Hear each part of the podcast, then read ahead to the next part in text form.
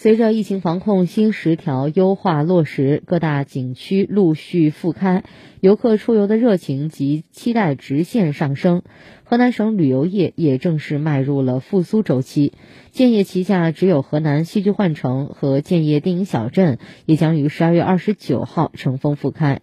在保证游客体验的前提下，只有河南戏剧幻城和建业电影小镇限量预售跨年夜场票。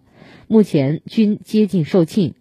据统计，预订跨年夜场票的游客中有近三成来自省外，涵盖了全国二十九个省份，更有英国华侨等海外同胞将亲临现场参与此次跨年活动。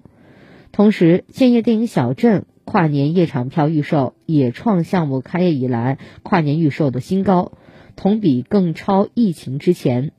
本次复开恰逢元旦前夕，不少旅游行业业内人士也预测，国内市场或将迎来爆发式增长。而此次只有河南戏剧幻城和建业电影小镇的预售效果，不仅刺激郑州市冬日游的市场活力，也带动了郑州市文化旅游市场加速复苏及回暖。